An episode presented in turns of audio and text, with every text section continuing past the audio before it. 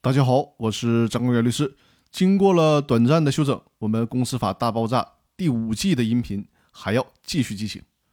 就像之前和大家讲的，我们已经学习了《公司法司法解释二》的理解与适用，但是围绕着清算的问题，最高院还有一个很重要的会议纪要，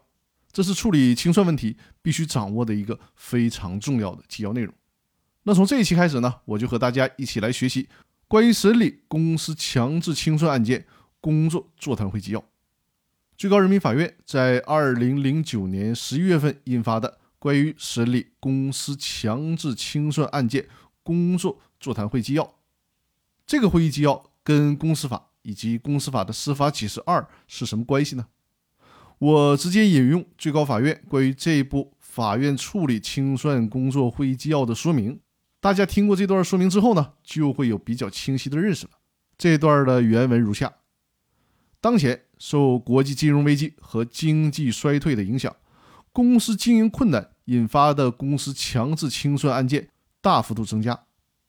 中华人民共和国公司法和最高人民法院关于适用中华人民共和国公司法若干问题的规定二（以下就简称公司法司法解释二），对于公司强制清算案件审理中的有关问题已经作出了规定。但是呢，鉴于该类案件非讼程序的特点。和目前清算程序规范的不完善，有必要进一步的明确该类案件的审理原则，细化有关程序和实体规定，更好的规范公司退出市场行为，维护市场运行秩序，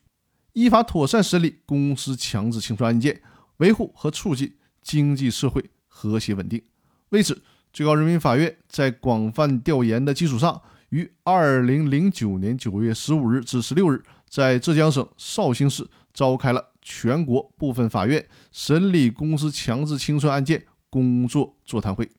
与会同志通过认真讨论，就有关审理公司强制清算案件中涉及的主要问题达成了共识。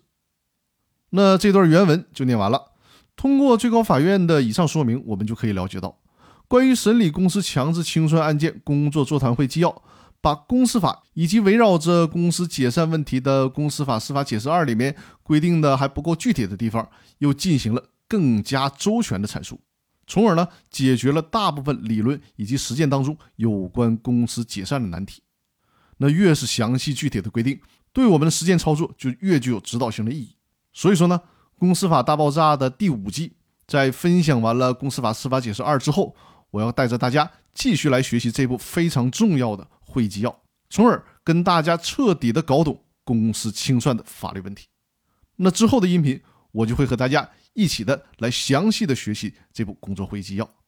那好，我们今天的分享就到这里，更多内容我们下期继续。感谢大家的收听。